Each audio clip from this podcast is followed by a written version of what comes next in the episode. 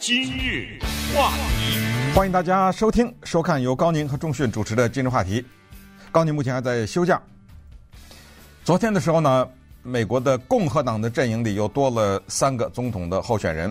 呃，确切的应该说是今天还有人宣布，明天还有宣，就是本星期吧，多了三个候选人。呃，一个是前总统 Pence，呃，另外一个呢是新泽西州的前州长叫 Chris Christie，还有一个呢是北达科达州的州长叫做 Doug Burgum。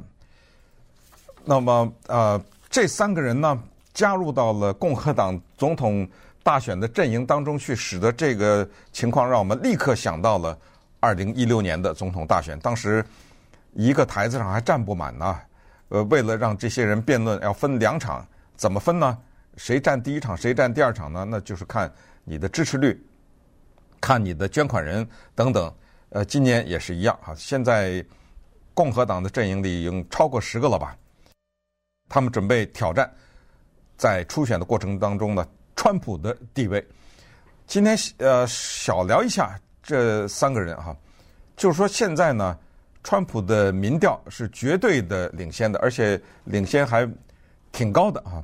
那么在这种情况之下，他们用什么办法把川普能够给扳倒呢？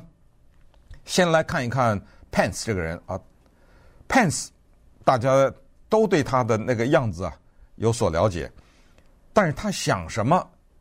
有很多人，你觉得你很了解他吗？从这个意义上讲呢，我是觉得他和 Trump 两个人是再也没有这么鲜明的对比了。Trump，你喜欢他，你不喜欢他，你必须得承认，在很大的程度上，他是一个比较透明的人。这一点实际上，他太太也对公众讲过类似的话，就是说，这个人你在外面看到他什么样，他就是什么样子。那么，一个比较透明的人的特点是什么？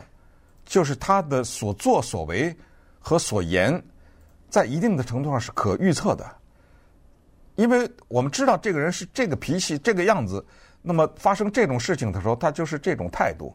可是 Pence 呢，如果我们把他跟 Trump 说成是夫妻的话，那这是一个特别鲜明的一个对比，甚至也在某种程度上可能是一种互补吧。啊，那就是 Pence 这个人，你看他那样子非常的沉稳，呃。讲话也不多，表情也不丰富，就就是这么一个样子。甚至我还听人这么形容说，这个人看的样子挺阴的那个样子啊，不一定有贬义了啊。那么这样的一个人，他做参议员，他做州长，做州长，最后呢，终于做到了美国第四十八个副总统的位置上面。他和他的老板 Trump 有一个大决裂。决裂到什么程度，以至于在一月六号冲击国会的时候，那些冲击国会的人的口号之一就是“吊死彭斯”，而且还临时做了一个吊架，就是把一个人啊吊在那上面的这么一个架子。当然，那是一个象征性的。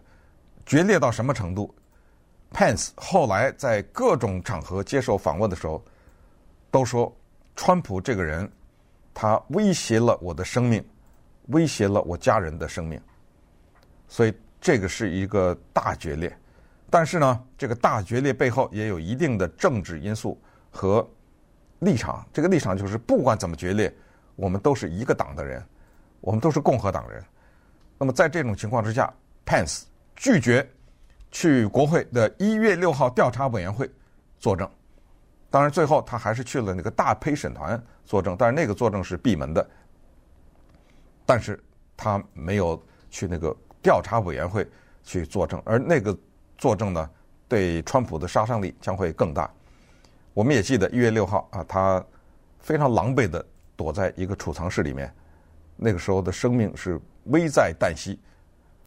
现在事后我们知道他活下来了，但是如果当时，发生了一些不可预测的情况，就是他们这些人真的找到了这些议员们所在的地方。Nancy Pelosi 今天还还会不会活着？Pence 还会不会活着？这一切也是未知了。但是，一月六号那次的确有很多人丧命，好几个人丧命。所以在这种情况之下，他站出来突然说我要选总统，他该用什么东西扳倒 Trump 呢？这个人啊，如果说他别的没有的话，他有一点是大家非常知道，就是他的信仰非常的坚定，基督教的信仰。所以他从三个角度向 Trump 发起攻击。用他自己的话说：“我这个人三大特点，而这三大特点呢是有顺序的，这个顺序不能改变。一，我是一名基督徒，这是第一；二，我是一个保守派的人；三，我是一个共和党人，绝不能说成一我是共和党，二是基督徒，不是啊。那么接下来咱们看他这个顺序，我是基督徒，川普不是，他没有这么说啊。”他的接下来他会这么说，他就是他把自己一定要跟他的竞选对手拉开距离，就是你们谁相信川普是一个基督徒啊？他光结婚就结三次，外面搞的女人不计其数。同时在他的生活中，他什么时候拿圣经作为他的生活的指导来着？能举出例子来吗？而川普的著名的名言是我的我不需要上帝，所以这一点吧。那么这个时候。因为在二零一六年和二零二零年，川普都是他们自己这个党的初选的获胜者，所以美国的福音派基督整个大量的这样的信徒呢，考虑到堕胎的问题，考虑到同性恋的问题，考虑到国家面临的价值观念的等等问题呢，可能他们心里也知道，这个人未必是一个基督徒，但是考虑到刚才那些比较大的。因素呢，他们就把票投给了 Trump。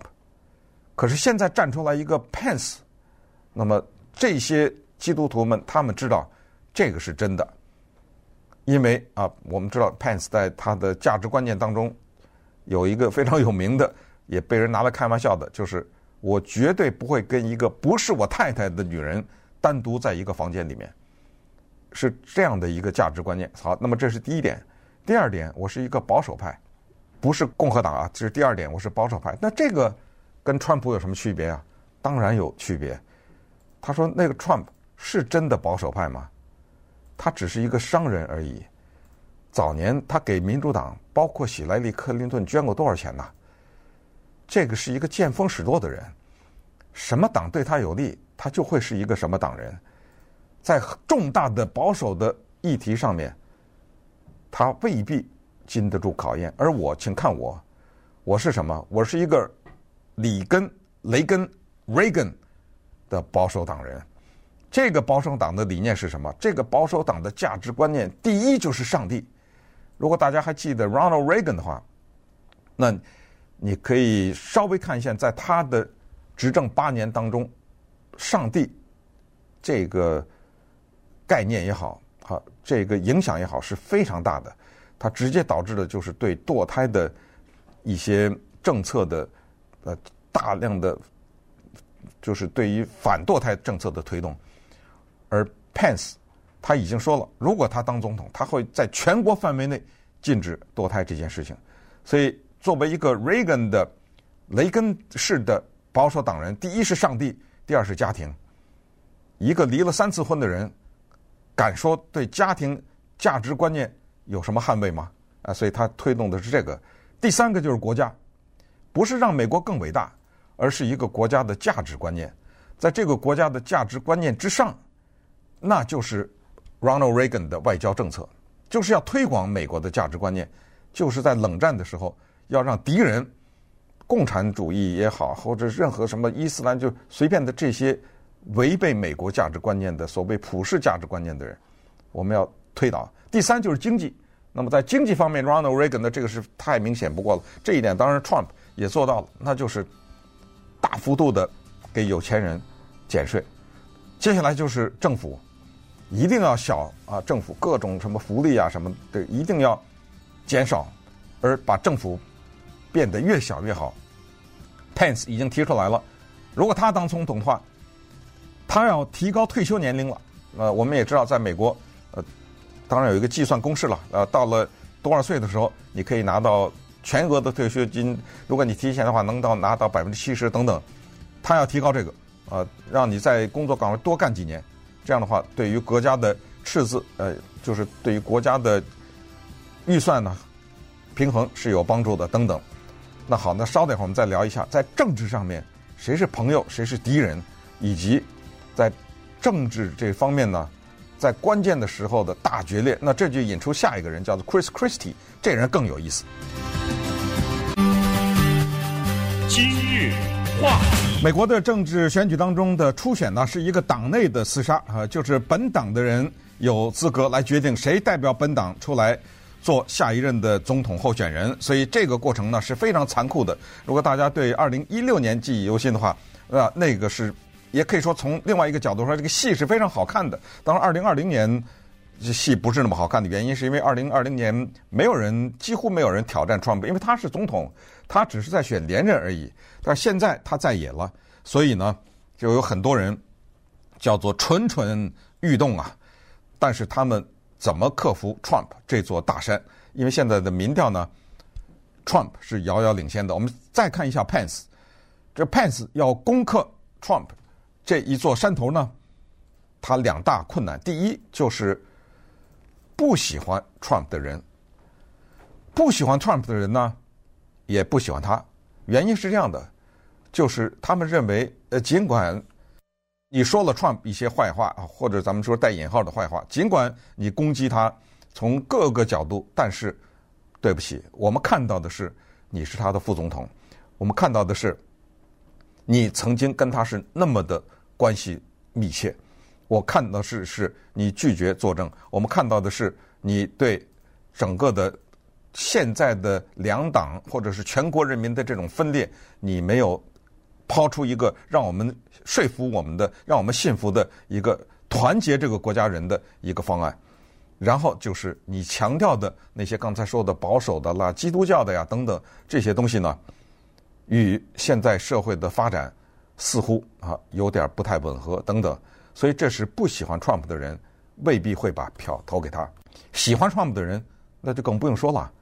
那他是一个大敌呀，为什么一月六号冲击国会啊？谁让你当时在那个国会里面就确认了票数呢？当时冲击就是 Trump 说了一句话，说 Pence 是个胆小鬼啊，Pence 他没有勇气来站出来说这个选举是不公平的，因为他当时作为副总统，他是可以。事实后来我们知道是不可以，但是他当时可以表态，至少说一句，就说我认为这个选举什么我不同意等，他任何表态没，而而是他把各州选举人票送上这个，他最后做的那个一锤定音，呃，导致就是等于是在盖棺定论了，在 Trump 的这个棺材上钉了最后这个钉子，所以喜欢 Trump 的人不可能把票投给他，所以在这种情况下之下，他是怎么杀出来？那咱看呢？对不对？这不是戏开始了吗？咱们往下看。那么昨天，或者说我们现在知道的，因为有的人是明天再跳出来啊。昨天跳出来的另外两个人，一个是 Chris Christie 啊，这个他确切的说是今天呢，他会宣布啊。等一会儿，他在差不多东部时间晚上九点，可能我们这儿呃六点来钟的时候，他会宣布了。这个人呢，为什么值得一提？就是他构成了一个党内的一个很大的第二大的一个背叛。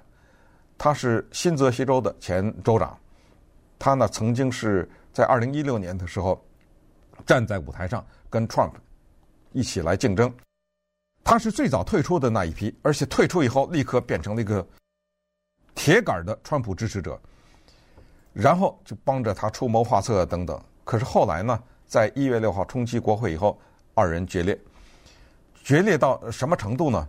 就让我们理解什么叫做政治盟友。他被认为是一个，有一个人形容叫做拿了钱的川普杀手，这什么意思？就是说他出来竞选不是想当总统，而是想做掉川普，然后让其他的人当上。他知道自己没希望，对此他当然是否认。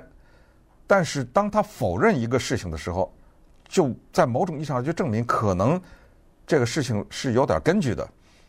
他说他不是叫 paid。Assassin，我不是一个拿了钱的杀手。也有人说他是一个像当年第二次世界大战的日本的自杀的空军神风一样，就是他自杀了，他用自己这个大炮弹去把川普炸掉，让其他的人胜出。为什么有这个说法呢？那就是他后来跟川普的决裂以后，他说对川普这个人的一系列的说法啊，包括这个人啊，尤其是一月六号他要负责呀，啊，这个人他根本不适合做总统啊，这个人的精神有问题啊，等等。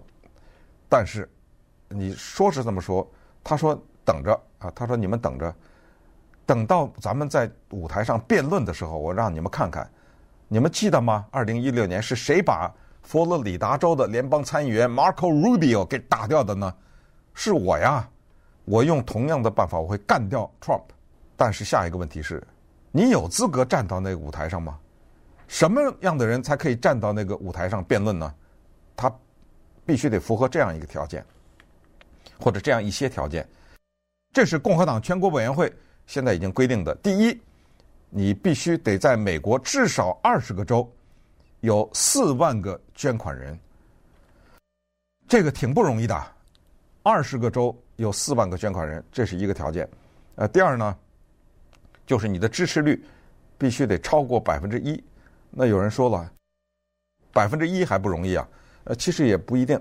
呃，因为如果一个房间里只有一百个人，那么找一个人支持你可能比较容易，但是。这个基数呢越大，一千一万，那个百分之一也就越来越大。所以现在有十几个人都想在共和党内做总统的候选人，但是这十几个人他能不能符合这个条件？一，四万个捐款人；二，二十个州；三，至少是百分之一的支持率。现在知道的只有两个人，呃，一个是佛罗里达州的州长 Ron DeSantis，他达到了这个标准，他可以站在那个台上。呃，再有一个就是一个。叫做投资的吧，叫 Vivek Ramaswamy 啊，这个人也达到了。这个这些人都是很陌生的人啊，但是别着急，接下来他们会陆续的在全国的舞台上啊登场。呃，所以这就是 Chris Christie 的一个情况，就是他呢被称为是川普杀手，但是杀得掉杀不掉啊。咱们接下来还要看，只不过呢，我们现在呃看到的就是他们拉出了一副这个架势呢，想在初选的时候啊。呃，制造一些动静吧，啊，那第三个人呢，太陌生了。这个人叫 Doug Burgum。Doug Burgum 是北达科达州的州，这北达科达州在哪儿啊？对不对？呃，这什么人呢？哎，也别太小看他，他是一个亿万富翁，他做那个电脑软件啊，发财了，所以。他现在的第一个，嗯，他的口号或者进场的那个招牌呢，就是我不需要捐款，全部的经费我自己出，啊，不管几千万啊多少，竞选经费我自己出啊，这是一个。然后他有一个口号，他说百分之六十的美国人选民呢，都是属于叫做沉默的大多数啊，这是他引用了当年 Richard Nixon。呃，一个竞选的，也可以叫口号，或者叫他的一个基础啊，叫做“沉默的大多数”，就是有将近百分之六十，甚至或者是六十以上的美国人呢，他们实际上是属于那种尚未决定的这么一些选民，他们不喜欢拜登，他们也不喜欢川普，但是没有那第三个人，他们不知道那第三个人该给谁，他说了。Doug Burgum 说：“来来来，朝我这看。”呃，他说呢，咱们呃，你看看我这个北达科他州，我已经说了，在二零三零年的时候，全部的就达到了所谓的碳的中和度，也就是在环保这方面，我是强调的。同时呢，我也不是减少对于石油的或者是对于那个化石的燃料的使用，而是。我要出于经济的考虑呢，我寻找这方面的平衡。你看，他是出于这种考虑，他不去玩那些很有争议的议题，他是讲一些这个东西，然后他再讲他自己的经验啊。我今天为什么能够成为十亿万的这样的一个富翁啊？那是因为呃，我懂得经营，我这套经营呢，我会用在治理国家上面。同时，他认为川普呢太挑动民粹啊，就是搞这个。老百姓的煽动一些这个情绪啊什么之类，他说我不来这个啊，我不想搞这个老百姓之间的对立，我要叫逆其道而行之等等，呃，说的都说到这儿听起来也挺空虚的哈，也没有什么太具体的东西。但是反正呢，现在情况是这样，就是接下来啊还会有人出来。但我们知道现在呃有什么广播电台的主持人呐，有参议员呐，有州长啊，呃有黑人呐，有女人呐，有印度人呐，有等等哈，都都各种各样的意大利人呢，都现在出来了。呃，他们都瞄着呢二零二四年的总统大选，所以接下来我们首先看到的是共和党内的厮杀。为什么呢？因为民主党内基本上也没什么问题了，因为拜登他已经说了要选连任，那其他人就只好先慢慢等着吧，那至少再等四年吧。呃，所以在接下来的节目当中啊，就是在二零二四年之前以及战幕啊，这个整个的序幕拉开以后呢，我们会把这些情况。呃，陆续的汇报给大家。不过告诉大家这样一点，就是你现在知道这些情况以后呢，你可以自己做一个小小的预测，你对这些人有点了解，然后你再看实际发生的跟你的预测之间的差别会是怎么样的。今日话，星期一早晨七点钟的时候，在美国科罗拉多州有一个联邦监狱啊，这个监狱的名字叫 United States Penitentiary Florence。在这个监狱里的一个牢房，单独关押的牢房的床上躺着一个人。当早上七点钟，监狱的看守人员进去看他为什么没起床的时候，发现他已经失去知觉。那么这个时候呢，赶紧叫来医生啊，进行急救，急救无效，这个人被宣布死亡。他死去的时候，年龄是七十九岁。他为什么被单独关押在美国的这么一个高警备的监狱里面？一天只有二十四小时，但是这个监狱里面关押的那些恐怖分子、那些罪大恶极的犯人，给他们的作息时间是二十三个小时，单独关押，就是你在这屋子里，一小时放风。一天当中只有一个小时你可以出来，我估计连那个吃饭呐什么的，全都得在这个房间里面。一小时出来，可能让你运动运动。这个人的名字叫 Robert Hansen，罗伯特·汉森。这个人非常值得讲，因为当年二零零二年的时候，他被关进监狱里的时候呢，我们。呃，今日话题是大讲特讲，因为他是美国历史上给美国造成杀伤力最大的一个间谍。他是联邦调查局反间谍情报部的一个主管。二十多年来，他向前苏联和后来的俄罗斯提供了美国情报部门可能在。他的职权范围内所能掌握的最机密的情报，而且他还有办法拿到超出他的职权范围内所能接触到的机密。他对美国的杀伤力是什么样的杀伤力呢？他告诉了俄罗斯，美国在前苏联和和后来的，就是呃。在美国的首都华盛顿有一个大使馆，是俄罗斯的大使馆。他说，美国在那个大使馆的下面挖了一个地洞，这个地洞呢，一直通到一个非常重要的开会的那么一个会议的室的下面。他可以窃听在这个大使馆里面的各个办公室里面的电话呀、通话呀。和人与人之间的对话呀，各种内容，有时候一个间谍的杀伤力是表现在什么地方？叫做前功尽弃。你想，在一个别国的大使馆下面挖一个地洞，然后下面安装最先进的窃听啊，各种各样的监测的这种设备，只因为一个人一个泄露情报，前功尽弃。这还不是它的杀伤力最大的地方，他告诉了俄罗斯、美国的卫星监测的能力，就是说啊，你呀，赶紧把那个什么什么拿开吧，我们这儿都看着呢。我告诉你，我的卫星的位置在什么地方加什么地方的那个位置，看到的是什么？你呢还挺高兴，还以为我这看不到。你告诉我，这个还没有杀伤力吗？那些卫星的部署，不是全都白费了吗？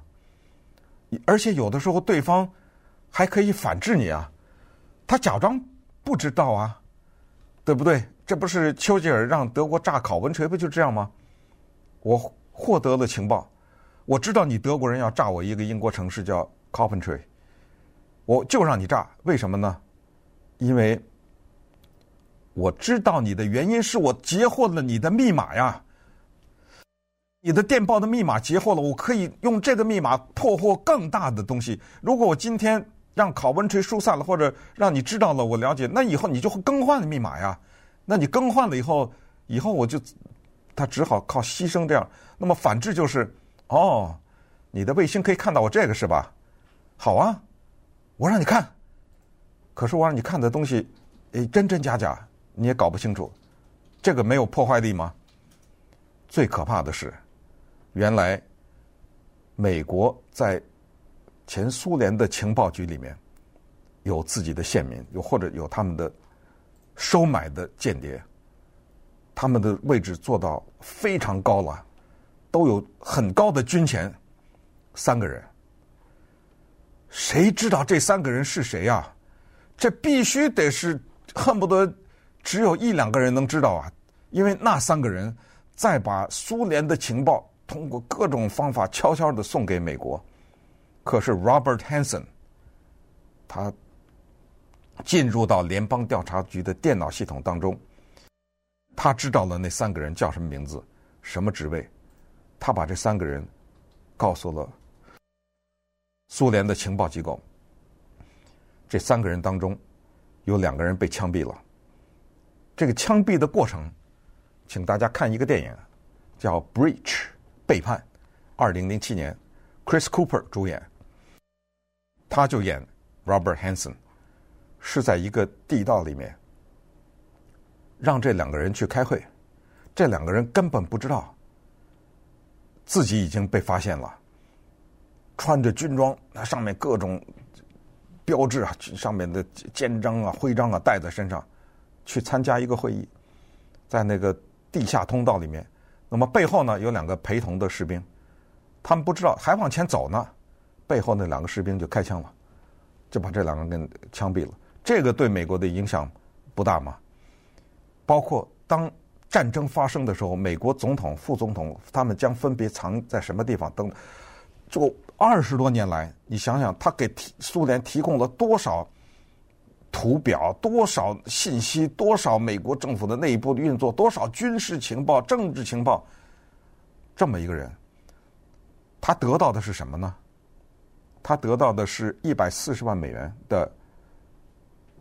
报酬，这报酬不一定都是现金，有现金，呃，有一些银行的买的一些叫基金吧，啊，在他的名下，有一些钻石，一百四十万，他图的是什么？永远没有人知道了。所以今天给大家呢，在他死的这一个时候啊，跟讲讲。这是一个什么人啊？这是一个非常奇怪的人。为这一百四十万花得来吗？他背叛的是什么东西？他背叛的是家庭。他是一个罗马天主教徒，有六个孩子，曾经是路德的教徒，因为太太是天主教徒，就放弃了路德教，改信了天主教。这本身就是一种。对不起，我用一个词带引号，也是一种背叛。为什么呢？因为马丁路德是宗教革命的领袖，是马丁路德的宗教革命，是马丁路德背叛了天主教，才有了今天的基督教啊，才有了我们说的新教啊。所以，一个路德教的信徒改信为天主教，这个本身是一个很大的跨度啊。它不像是一个什么南方浸信会啊，什么改信了一个长老会啊。或者说，这本身都区别不是那么原则性的。他背叛了他的家庭，六个孩子，他背叛了他的信仰。如果大家看这个电影《Bridge》，非常棒的电影啊，Chris Cooper 把他那个形象塑造的，看完以后我一直忘不掉啊，他演的这个人。你知道在他的生活当中，信仰是多么重要吗？他对他身边的、对他的下属常说的一句话是：“你们知道为什么前苏联解体吗？因为他们没有上帝，因为这个国家没有信仰，所以必将解体。”当他下面的人生活中遇到困难的时候，他对他们说的一句话就是：“因为你们不祈祷。”因为你们信仰的薄弱，所以他背叛了他的信仰。第三是他背叛了他的国家，他大大的伤害了美国这个国家。这是美国有史以来造成伤害的最大的一个人，所以这是一个全方位的背叛。那么接下来我们就想来探究一下他图的是什么。你当了解了这个人的故事的时候，你就会觉得，我的天哪！世界上还有这样一个人。今日话题，Robert Hanssen 呢，他的爸爸是警察，呃，但是呢，他小的时候在家庭当中受到爸爸的各种虐待啊，肢体的虐待和精神方面的虐待，所以他有一个逃避的方式，就是他喜欢看呢《零零七》系列的小说和电影，而且呢，对这种什么间谍啊这样的生活呢，非常的着迷。可能他从小就为了逃避或者寻求刺激，看来金钱可能未必是他的终极的原因。你看他这一辈子哈，他后来呢上的学校呢学的是化学，在大学里拿到化学的学位以后呢，又去学牙医学校，去想做这个牙医方面的技师，还不一定是做牙医。然后在那个牙医学校的时候呢，认识了他的太太。把自己的信仰呢从路德教改为天主教，然后结婚生子，然后呢又去拿到了一个商业管理的一个学位，呃，就跑到警察局呢法医部嘛去管账去啊做会计，然后他就开始申请国家安全局，想做一个情报安全人员，被拒绝。那么这个时候呢，他就做一些什么，就嗯。管理账目啊，什么会计啊，反正就类似这样的事情哈。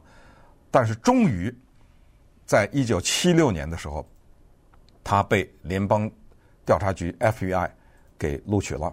录取了以后呢，很快就进入到了一个叫反间谍部门。那是一九七六年，但是仅仅是不到三年的时间啊。一九七九年的时候，他去纽约啊，那儿有一个。嗯，因为一九七九年嘛，还还是前苏联还没有解体，有一个叫苏联在美国的贸易办公室。其实 美国政府都知道，什么贸易办公室啊？那就是一个打着贸易的名义收集情报的机构，叫 M，嗯，这个名字叫这个 mtork 他就走进去了，他的。做间谍生涯从此开始，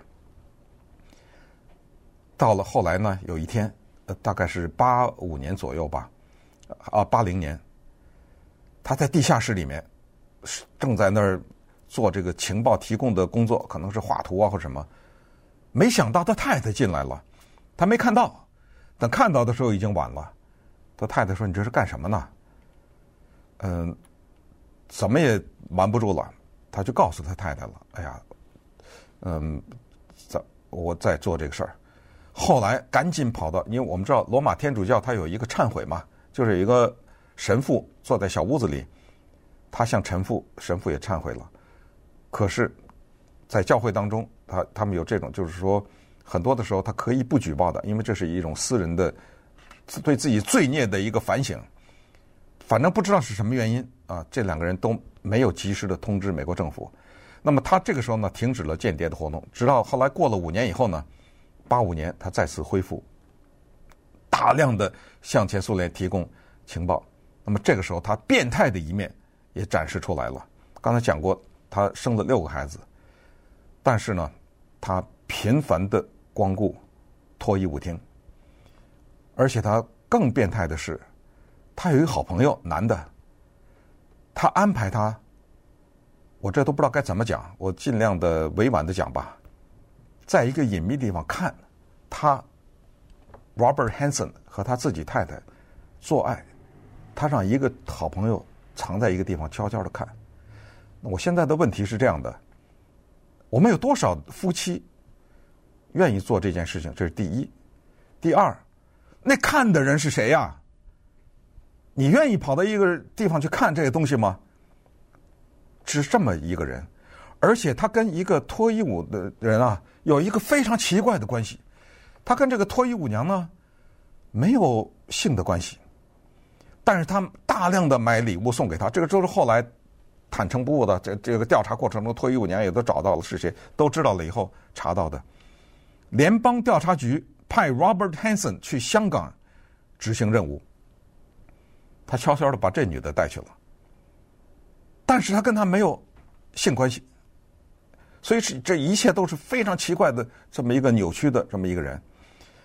后来联邦调查局 CIA 抓住了一个大间谍 Aldrich Ames，哎呦，他们这呃政府松了一口气，说哦，怪不得我们是才知道是谁在向苏联提供情报啊，原来是这家伙。可是没想到抓到了 Ames 以后，发现不对啊。这情报还是在源源不断的往那儿输送。这还有一个人，最后花了我们纳税人七百万美元，联邦调查局找到了前苏联的一个情报的官员，贿赂他七百万美元，说：“是你告诉我们这是美国，我们这是谁呀？